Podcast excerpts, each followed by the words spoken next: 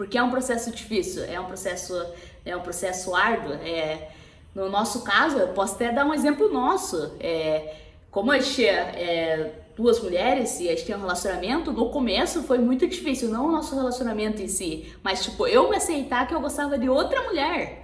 Então, é um processo complicado, é um processo difícil, mas é um processo que se não for melhorado dentro de você, você vai viver realmente numa bolha, você vai viver realmente numa mentira fora do normal. No entanto, que a gente vê, é, nossa, quantas pessoas não tem que gostariam de repente de sair do armário porque não conseguem se aceitar. E de repente a pessoa não consegue dar certo com ninguém porque ela não consegue se aceitar que ela gosta de outra mulher. Ou se você é o cara gosta de outro cara.